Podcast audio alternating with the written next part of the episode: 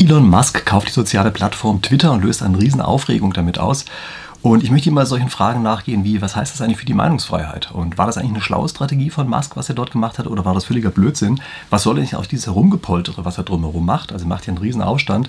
Und vielleicht auch die Frage, sollten Sie sich jetzt auf Twitter anmelden? Oder ist das inzwischen eine Plattform geworden oder wird es in Kürze eine, bei der man sich eigentlich nicht mehr anmelden kann? Okay, also das sind die Sachen, die wir machen wollen. Ich kommentiere das immer aus Sicht der Spieltheorie. Und für den Fall, dass es etwas ist, wovon Sie sagen, hm, klingt interessant, das würde ich gerne öfter hören, dann können Sie gerne meinen Kanal abonnieren, denn ich mache hier ein solches Video jede Woche. Natürlich nicht nur zu Musk und Twitter, sondern immer irgendwie rund um die Spieltheorie. So, und damit Sie einen kleinen Überblick kriegen, worüber ich hier eigentlich sprechen möchte. Also Elon Musk hat Twitter mit einer kreditfinanzierten Übernahme äh, übernommen, also Leverage Buyout, wie das Ganze so schön heißt. Und ich möchte ein bisschen darauf eingehen, was das eigentlich für Folgen hat. Äh, das nächste ist, kann man sich auf Twitter jetzt eigentlich noch wohlfühlen, sicher fühlen? Ähm, oder macht er daraus irgendeine Plattform, auf der das überhaupt gar nicht mehr geht? Also das ist auch eine Frage, der ich hier nachgehe. Dann natürlich, wie könnte man eigentlich eine Moderation auf einer solchen Plattform so zusammenbasteln, so strukturieren, dass sie am Ende wirklich Sinn ergibt und am Ende nicht einfach so eine Art Zensur ausgeübt wird. Ja? Das ist vielleicht eine Sache, die sehr viele interessieren wird, denn auf vielen Plattformen wird die Moderation ja im Augenblick als Zensur wahrgenommen. Und da möchte ich nochmal auf den blauen Haken eingehen, denn äh, Musk hat wohl angekündigt, dass dieser blaue Haken jetzt gekauft werden kann, in Anführungsstrichen. Ist eigentlich ein bisschen was anderes, aber darauf möchte ich auch eingehen. Und dann ist natürlich die Frage, entstehen jetzt eigentlich Echokammern dadurch, dass plötzlich Twitter umgebaut wird? Und kann es sein, dass dadurch eben sozusagen die Leute noch viel stärker im eigenen Saft schmoren, als sie bisher schon machen? Ähm, ich muss einen kleinen Disclaimer vorweg sagen. Ich nehme das Video natürlich irgendwann auf, ein bisschen bevor Sie es sehen können. Und es ändern sich hier die Sachen im Augenblick im Stundentakt. Ich kann heute leider nicht mehr den ganzen Tag abwarten. Das heißt also, zu dem Zeitpunkt, äh, zu dem ich hier spreche, sind noch nicht alle Informationen draußen. Insbesondere zum Beispiel nicht, wie das eigentlich jetzt mit den Entlassungen sein soll. Ja, also deshalb, wenn Sie das sehen, bedenken Sie bitte, ich habe das aufgenommen, bevor ich Detailinformationen äh, über viele Dinge hatte. So, vielleicht einen ganz kleinen Einschub. Ich weiß nicht, wie viele von Ihnen Twitter überhaupt wirklich aus eigener Anschauung heraus kennen. Ich habe die Erfahrung gemacht, dass viele den Namen Twitter zwar schon mal gehört haben, aber eigentlich nicht so ganz richtig wissen, was das ist. Also sie ist wohl von den sozialen Plattformen, zumindest in Deutschland, eine der kleinen, muss man eigentlich sagen. Ähm, deshalb ganz kurz, also was es eigentlich ist. Also erstmal, es ist eine Plattform, auf der man sehr kurze Statements abgeben kann. Also es ist begrenzt auf 280 Zeichen. Viele schummeln so ein bisschen im Augenblick, indem sie immer auf ihre eigenen Statements antworten, aber eigentlich ist es so gedacht, dass man nur sehr kurze Statements raushaut und dann idealerweise auch gleich immer einen Link zu einer entsprechenden Quelle mit dabei hat. Und damit ist es für mich eigentlich so eine Art Zeitschrift-Ausschnittdienst oder Zeitungsausschnittdienst. Äh, teilweise auch einfach so wie eine Linksammlung, könnte man sagen. Ähm, ich schätze auf dieser Plattform, dass man sehr schnell in Kontakt zu Leuten treten kann, die sich mit einem Bereich, in einem Bereich wirklich gut auskennen und äh, die gleichen Interessen haben und einem auch schnell relevante Infos geben können. Äh, das liegt zum Teil natürlich auch daran, dass im Augenblick die Nutzergruppe, die dort aktiv ist, sehr viele Journalisten, Buchautoren, lauter solche Leute sind, also sozusagen tendenziell Multiplikatoren, die man dort eben aber normalerweise direkt oder indirekt ganz gut erreichen kann und für den man von meinen Begriffen relativ viel erfahren kann. Durch die Verkürzung wird das Ganze natürlich oft aggressiv. Also es wirkt aggressiv, weil da einfach kein Platz für Nettigkeiten ist und ähm, man schaukelt sich schnell gegenseitig hoch. Also ich merke das auch selber, ja, dass man in Diskussionen auf einmal schnell hochgeschaukelt wird. Da muss man ein bisschen aufpassen bei dieser Plattform das ist sicherlich von den ganzen Plattformen, die es so gibt, die aggressivste. Ja, und ähm, wenn Sie sich dort jetzt anmelden wollen, also ich habe dort keine Aktien im Spiel, ja, in keinster Weise, aber wenn Sie sich dort anmelden wollen, machen Sie es gerne. Sie können mir auch gleich gerne folgen. Ähm, der Link dazu, den blende ich hier sowohl ein, als auch äh, schreibe ich unten in die Videobeschreibung. Passen Sie aber bitte auf, es gibt immer Fälschungen meines Accounts und das wird auch eine Sache sein, auf die wir gleich nochmal zu sprechen kommen müssen. So, jetzt gehen wir mal auf das nächste ein, nämlich auf diesen Leveraged Buyout. Was heißt Leveraged Buyout? Elon Musk hat zwar Twitter gekauft, aber hat eigentlich gar kein eigenes Geld dafür in die Hand genommen. Klingt komisch, funktioniert aber so, dass er in dem Augenblick, in dem er Twitter gekauft hat, Twitter selber, also dem Unternehmen, gleich einen Kredit aufbrummt und das ist zugleich der Kaufpreis, den er bezahlt. Das heißt also, was jetzt passiert ist, dass Twitter sozusagen in Form von Fremdkapital, in Form eines Kredits, den Kauf selber bezahlt hat, ähm, den Musk äh, getan hat. Ja? Ähm, wie geht sowas? Das geht natürlich nur dann, wenn man sozusagen entsprechend zahlungskräftig von außen her ist, dass da andere äh, Investoren mitmachen bei so einer Sache, ja? dass die sich also das dann, dieses Fremdkapital, was damit hier entsteht, dass die sich das tatsächlich selber antun, hätte ich beinahe gesagt. Ja? Aber wie auch immer, das ist erstmal die Idee äh, von diesem Leverage Buyout. Um zu verstehen, welche Wirkung das hat, muss man einen anderen Begriff kennen. Das ist nämlich Financial Slack. Financial Slack ist die Fähigkeit von einem Unternehmen normalerweise, einen Kredit aufzunehmen. Und Sie merken schon, dieser Financial Slack bei Twitter muss sehr groß gewesen sein. Also die haben sehr viele Möglichkeiten gehabt, Kredite aufzunehmen, haben es aber einfach nicht gemacht. Wann ist es gut, dass man so viel Financial Slack hat, also so viel Kredit, unausgeschöpften Kreditrahmen? Das ist immer dann gut, wenn es jede Menge unerwartet plötzlich auftauchende Investitionsprojekte geben kann und man sagt, boah, das ist jetzt eine tolle Gelegenheit, da hauen wir voll rein, das nehmen wir uns. Ähm, auf die Art und Weise, wenn Sie sozusagen ständig trockenes Pulver dabei haben, äh, können Sie in bestimmten Märkten sehr gut agieren, indem Sie im richtigen Augenblick was kaufen oder investieren, äh, in neue Märkte reingehen. Aber es gibt ein riesengroßes Agency-Problem, wie das heißt. Und Sie wissen ja, Spieltheorie-Kanal. Ja. Agency-Problem ist eines der typischen spieltheoretischen Probleme, wo ein, eine Person oder ein Personenkreis, nämlich der Agent, ähm, von einem anderen beauftragt, beauftragt wird, irgendetwas zu machen. Also zum Beispiel das Management wird beauftragt von den Eigentümern, den Aktionären eines Unternehmens etwas zu machen. In dem Augenblick, wo sie ein Management haben, was einen Haufen Financial Slack hat, kann sich dieses Management entspannt zurücklegen, weil es ja überhaupt nie in Konkurs gehen könnte. Also, Sie haben so viel Kredit, unausgeschöpfte Kreditmöglichkeiten, dass es völlig egal ist, wie viel Bullshit Sie den ganzen Tag bauen. Es kann Ihnen überhaupt ganz und gar nichts passieren. Und das macht ein solches Management dann natürlich auch. Also im Regelfall. Ja, das Spieltheorie sagt ja immer, die Menschen verhalten sich entsprechend der Anreize, die ihnen gesetzt worden sind. Und wenn sie dem Management den Anreiz setzen, dass sie gar nicht aggressiv sein müssen, dass sie sich, weiß ich, eine Rutsche reinbauen können ja, und einen Swimmingpool und weiß ich was nicht alles, dann machen die das natürlich. Ja. Die leben da drin in Saus und Braus. Und wenn Sie die überhaupt jemals davon überzeugen wollen, dass da was anderes zu machen ist, dann geht das in vielen Fällen nur dadurch, dass sie ganz einfach diesen Financial Slack reduzieren. Mit anderen Worten, dass sie dafür sorgen, dass sie auf einmal keinen Spielraum mehr haben, dass sie tatsächlich Zahlungen leisten müssen. Also an Eigenkapitalgeber, an die Eigentümer müssen sie in aller Regel ja keine Zahlungen leisten. Die Dividenden können sie einfach aussetzen, wenn sie sagen, geht im Augenblick nicht. Fremdkapitalzinsen können Sie nicht also ohne weiteres aussetzen, sondern die müssen Sie ganz einfach zahlen. Das bedeutet also, wenn Sie jetzt bei einem solchen Unternehmen diesen Kreditrahmen ausschöpfen, dann heißt das, dass das Unternehmen erstmal näher in die Nähe von einer Pleite rutscht. Also wird schon mal viel gefährlicher, wenn man sich nicht anstrengt. Und zum anderen ist es auch die ganze Zeit sichtbar, weil sie eben die ganze Zeit diese Zinszahlungen haben, die rausgehen. Und das sorgt eben dafür, dass auf einmal man sich nicht mehr Gedanken darüber macht, ob das Schwimmbad die richtige Temperatur hat, indem man in der Mittagspause schwimmen will, sondern ob man die richtigen Entscheidungen getroffen hat, dass genug Cashflow reinkommt und zu wenig Geld weniger Geld rausgeht für irgendwelche anderen Sachen. Und dazu passt natürlich auch ganz hervorragend die Ankündigung, die Elon Musk im Augenblick gemacht hat, dass er gesagt, die Hälfte der Belegschaft schmeiße ich gleich erstmal raus.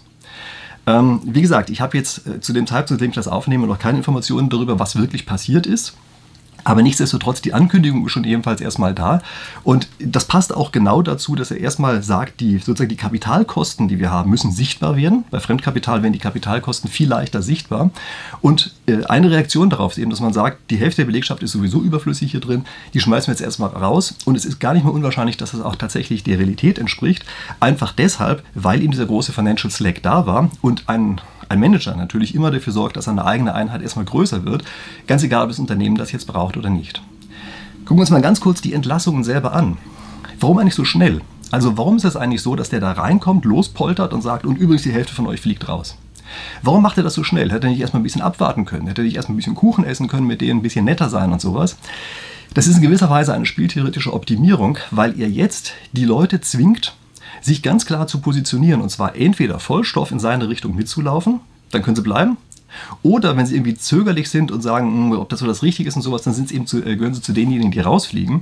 Und er zwingt damit eben eine Loyalität von den Leuten, die tatsächlich überhaupt bereit sind, Loyalität zu zeigen. Ähm, es passiert auch noch was anderes, nämlich er überschreitet damit Schwellwerte. Also jeder sieht auf einmal, dass irgendetwas passiert. Die ganzen Mitarbeiter sehen das und übrigens auch die Außenstehenden. Also für den Fall, dass Sie sich jetzt gerade überlegen, sich erstmalig bei Twitter anzumelden, das ist kein Zufall, sondern das liegt daran, dass im Augenblick einfach so viel über Twitter gesprochen wird, dass er eben auch zu den Nutzern hin äh, die Sichtbarkeitsschwelle ganz deutlich überschritten hat und möglicherweise allein durch diesen Rummel, der jetzt entsteht, die Plattform einfach dadurch schon einmal wächst. Ja, also das ist schon eine relativ schlaue Angelegenheit, äh, das genauso zu organisieren. Jetzt gucken wir uns mal die nächste Frage an. Kann man sich auf dieser Plattform jetzt eigentlich noch sicher fühlen? Also er hat ja angekündigt, dass er dort mehr Freiheit bei der, bei der Meinungsäußerung zulassen möchte, mal ganz allgemein. Äh, also erstmal mehr Freiheit bei der Meinungsäußerung. Ich frage mich immer so ein ganz kleines bisschen, wieso das etwas ist, was bei uns heutzutage so stark zur Disposition steht, dass man in diesem Zusammenhang ernsthaft die Frage stellt, ob man sich da noch sicher fühlen kann. Also eigentlich müssen wir die Frage ja fast andersrum stellen. Kann man sich denn sicher fühlen oder könnte man sich sicher fühlen, wenn die Meinungsfreiheit eingeschränkt wäre? Ja, also das sollte sie ja eigentlich vorher nicht sein. Wie auch immer, das ähm, dieses sich sicher fühlen wird dummerweise von einigen Plattformen so verwendet, dass es eigentlich heißt, es wird eine politische Form von Richtung vorgegeben und die wird in irgendeiner Form durchgesetzt. Zumindest empfinden es viele so und ich glaube, sehr viele Plattformen machen es auch tatsächlich so, weil die dort sozusagen ihren eigenen Touch mit reinbringen. Und das ist eine Stelle, an der ich immer wieder die gleiche Frage stelle, nämlich wollen wir wirklich so eine Art Zensur im allgemeineren Sinne. Ja? Behaupten Sie jetzt nicht, ich hätte gesagt, das wäre Zensur, sondern äh, Zensur im allgemeineren Sinne. Äh, wollen wir das tatsächlich privaten Monopolunternehmen und dann übrigens aus dem Ausland überlassen? Also ich finde, das ist eine groteske Sache, dass man das überhaupt so weit hat kommen lassen, dass wir etwas so, so unglaublich Wichtiges wie die Meinungsfreiheit tatsächlich einfach in die Hände von ausländischen Monopolunternehmen gibt. Also äh, daher muss ich sagen, man kann es eigentlich nur begrüßen, wenn es wirklich umgesetzt wird, dass eben eine, eine wirklich offene Form von Meinungsfreiheit akzeptiert wird darauf. Ich komme gleich nochmal darauf zu sprechen, wie man sowas eigentlich sinnvoll machen kann. Denn man muss natürlich bedenken, dass so etwas auch sehr schnell umschlagen kann. Also, wenn im Augenblick ähm, wir solche Sachen lesen wie die, die neuen Möglichkeiten auf der Twitter-Plattform werden gerade von einigen ausgetestet, dann heißt das, dass dort plötzlich ganz klar Hassbotschaften, wahrscheinlich auch ganz einfach ähm, offen verbotene Botschaften im Augenblick einfach mal gepostet werden. Und zwar um zu testen, was jetzt eigentlich passiert. Jetzt fragen wir uns mal ganz kurz, wer hat eigentlich ein Interesse daran, so etwas zu machen? Und es ist doch vollkommen klar, dass das in erster Linie natürlich mal die Twitter-Gegner sind oder die Elon Musk-Gegner sind, die jetzt im Augenblick daran ein großes Interesse haben. Also wenn man es jetzt schafft, dort in einem großen Stil Postings durchzubringen, die ganz klar deutschen Gesetzen widersprechen, dann hat man mir auf jeden Fall schon mal ein ziemlich großes Problem in den Weg geräumt. Und ich glaube, das ist etwas, was er, also was Elon Musk selber viel zu wenig versteht. Vielleicht versteht er auch zu wenig die Verhältnisse in Deutschland, wie das hier ist. Äh, jedenfalls, ähm, wenn er jetzt die Hälfte seiner Leute tatsächlich entlassen will, und zwar auch in diesem Bereich, die die Moderierung machen, dann glaube ich, hat er sich ein wirklich klassisches Eigentor geschossen. Denn er kann davon ausgehen, dass jetzt sicherlich die Anzahl der nicht erlaubten Postings drastisch hochgeht und äh, ich möchte mal sehen, wie er da hinterherkommen will, diese nicht erlaubten Dinge tatsächlich rauszukriegen, wenn das jetzt im großen Stil ausgetestet wird. Und das ist gar keine Frage. Alle Gegner äh, dieser Operation, die wir jetzt gerade gesehen haben, werden das natürlich von der Seite aus ausprobieren. Ich glaube gar nicht mal so sehr, dass sozusagen diejenigen sind, ähm, die jetzt aus bestimmten politischen Richtungen kommen, sondern das sind jetzt einfach erstmal all jene, die einfach sagen, okay, wir finden diese Musk-Geschichte nicht gut, äh, da versuchen wir dem jetzt erstmal an den Karren äh, zu fahren. Vielleicht nochmal überhaupt zu dem Thema Sicherheit auf Plattformen. Ich glaube, wir müssen verstehen, dass Plattformen selber gar kein ureigenes Interesse daran haben, dass man sich auf dieser Plattform sicher fühlt. Wenn sie einen Nachteil daraus haben, dass man nicht sicher ist, dann tun sie vielleicht irgendwas. Aber eigentlich haben sie kein wirkliches Interesse daran. Also wir sehen häufig solche Fälle im Augenblick, dass wegen irgendwelcher Lappalien gesperrt wird wenn man entfernt das Gefühl haben könnte, irgendwie könnte rein hypothetisch über irgendetwas beleidigt sein. Sieht man auf relativ vielen Plattformen ziemlich oft, dass das passiert. Auf Twitter übrigens auch im Augenblick gar nicht so wahnsinnig stark, ist zumindest mein Eindruck davon. Aber wie auch immer, ähm, es gibt ein Beispiel, wo man ernsthaft Leute, die auf einer Plattform sind, massiv schädigt. Das passiert nämlich beispielsweise dadurch, dass mein Instagram-Account regelmäßig nachgebaut wird von irgendwelchen Betrügern. Die bauen das so echt nach, dass man überhaupt keinen Unterschied sehen kann zwischen meinem echten Account und diesem nachgebauten Account. Ich melde das regelmäßig an Instagram. User melden das auch regelmäßig an Instagram. Und Instagram macht teilweise eine Woche, zwei Wochen lang nichts. Sie weigern sich auch einfach mal, meinen Account zu verifizieren und stellen sich jedes Mal wieder hin, stellen sich jedes Mal wieder dumm und sagen, ja, wir können ja gar nicht wissen, welcher von den beiden der echte ist. Ja? Als ob nicht offensichtlich wäre, welcher Account die ganze Zeit nachgebaut wird und welches der betrügerische Account ist. Und deshalb übrigens auch meine Warnung an Sie. Wenn Sie auf Instagram oder irgendwelchen anderen Medien von mir angeschrieben werden oder glauben, von mir angeschrieben zu werden und ich möchte Ihnen irgendwelche Cryptocurrencies oder irgend so ein Zeug andrehen, das bin nicht ich, sondern das sind Betrüger, die ganz einfach versuchen, meinen Namen zu missbrauchen. Und die Plattformen, wie gesagt, machen nichts dagegen. Sie machen einfach überhaupt gar nichts dagegen und so viel zu dem Thema Sicherheit auf den Plattformen. Dagegen in anderen Dingen, wo sie irgendwelche politische Agenda durchdrücken können oder so etwas, da merkt man, dass sie ziemlich schnell reagieren und natürlich dann, wenn sie gesetzlich zu irgendetwas verpflichtet sind und sehr schnell Ärger kriegen könnten. Hier kriegen sie keinen Ärger, äh, damit machen sie es entsprechend auch nicht. Übrigens auch bei den YouTube-Kommentaren, es wird Ihnen vielleicht auch aufgefallen sein, dass dort ganz oft auch Kommentare sind, die so aussehen, als kämen sie von mir, die im Sekundentakt auf alle möglichen anderen Kommentare antworten, also leicht zu erkennen sein müssten für YouTube, aber einfach nicht gelöscht werden. Ähm, tja, weiß ich nicht warum. Ja. Äh, jedenfalls wird auch auf diesem Weg von diesen anderen Kommentaren versucht, ihnen irgendwelchen komischen Kryptobetrug anzudrehen. Also nochmal, es bin nicht ich. Und so viel zu, äh, zum Thema Sicherheit äh, auf diesen Plattformen. Übrigens, wenn wir dabei sind, vergessen Sie natürlich nicht, mir tatsächlich zu folgen. Ja? Also wenn Sie hier noch nicht abonniert haben, dann abonnieren Sie auf jeden Fall.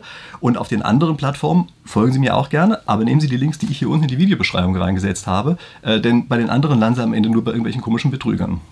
Natürlich muss mir jetzt einfach mal der Frage nachgehen, wieso kann eigentlich mein Account so leicht kopiert werden? Wieso geht denn das eigentlich technisch? Na, das geht zum Beispiel deshalb, weil, wie gesagt, die ganzen Plattformen einfach meinen Account nicht mit diesem blauen Haken versehen zur Verifizierung. Warum auch immer. Keine Ahnung, was die da haben.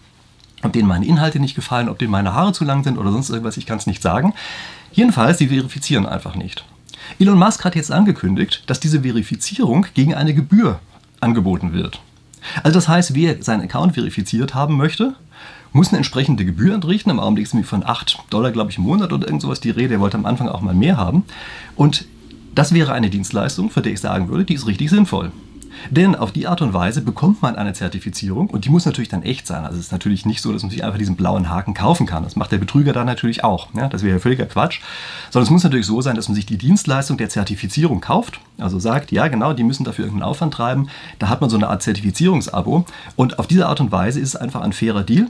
Und diejenigen Leute, die das Gefühl haben, bei dem eigenen Account ist es wichtig, dass er verifiziert sein muss, die können eben auf die Art und Weise das machen. Das finde ich wesentlich besser als die Methode, die wir im Augenblick haben, dass das so nach Gutsherrenart vergeben wird, diese Zertifizierung, und hier gar nicht mehr das bedeutet, was sie eigentlich ursprünglich mal bedeuten sollte. Der blaue Haken soll eben nur bedeuten, die Person ist wirklich diejenige, als die sie sich ausgibt.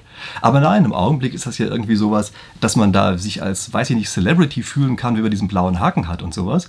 Und scheint deshalb irgendwie eine ganz hippe Sache zu sein, den blauen Haken zu kriegen. Die Leute legen sich alle krumm dafür, dass sie ihn kriegen. Und der ursprüngliche Effekt davon, nämlich dass man sich auf der Plattform sicher fühlen könnte, der wird halt überhaupt gar nicht mehr verwendet oder angeboten. Ja, also daher muss ich ganz ehrlich sagen, eine Verifizierung gegen Gebühr ist mir wesentlich lieber als eine Verifizierung nach Gutsherrenart, bei der irgendwelche ganz komischen Sachen rauskommen und am Ende eben keine sinnvolle ähm, Verifizierung da ist. Und ich möchte jetzt kurz einmal ein Konzept schildern, wie ich meine, dass man ein, äh, eine Plattform moderieren kann, so dass das Ganze inhaltlich auch wirklich fair ist man muss sich vorstellen, wenn Sie inhaltlich auf irgendetwas drauf gucken, dann haben Sie natürlich ganz schnell das Gefühl, dass Sie sehr genau wissen, das war jetzt richtig oder das war falsch. Tatsächlich werden Sie aber oft geblendet durch das, was eigentlich inhaltlich drinsteht und ob Sie zufällig der gleichen Meinung sind oder nicht. Sie können sich da gerne selber einfach mal testen, aber man ist eher der Ansicht, dass man sagt, naja, wenn es meine Meinung trifft, dann wird das schon richtig gewesen sein. Im anderen Fall sind sie viel skeptischer und sagen, oh, der hat gar keine Quelle geliefert und das ist ja bestimmt irgendwie ein komischer Typ, der sich nur aufbläst und so weiter und so weiter. Das ist ein Effekt, der immer da ist. Und den haben natürlich auch diese Moderatoren oder Zensoren oder wie wir die nennen wollen. Ja, die haben das natürlich auch. Und deshalb passiert es so, dass auf einzelnen Plattformen merkwürdige Verzerrungen auftreten. Wie muss man das also organisieren, dass diese Verzerrungen nicht auftreten und diese Moderierung, die dort stattfindet, dass die sinnvoll erfolgt? Und für meine Begriffe gibt es dort überhaupt nur eine, eine sinnvolle Art und Weise, wie man das machen kann, nämlich derjenige, der entscheidet, ob etwas gesagt werden durfte oder nicht, muss es mitbekommen, aber ohne zu wissen, aus welcher politischen Richtung das kommt. Also wenn einer sagt, alle Schwarze sind, hm, hm, hm, dann kommt irgendetwas, um zu entscheiden, ob das gesagt werden darf muss der gleiche Satz auch gesagt werden können, wenn da steht, alle Weißen sind und dann kommt irgendwas. Das heißt also, derjenige, der darüber entscheidet, ob das jetzt gesagt werden darf oder nicht, darf nicht wissen, ob dort schwarz oder weiß gestanden hat, sondern er weiß nur, das wurde über irgendeine Personengruppe zum Beispiel gesagt. Und jetzt muss er sich entscheiden, ist das für alle Personengruppen zulässig oder nicht. Und alle anderen Sachen sind ganz einfach Verzerrungen und wenn wir uns jetzt immer einreden, man müsste in eine bestimmte Richtung verzerren, dann heißt das, wir wollen eben, oder diejenigen, die das sagen, die wollen eben gerade keine ausgewogene Meinungsfreiheit haben, sondern sie wollen eben ihre eigene Ansicht mit Gewalt durchdrücken.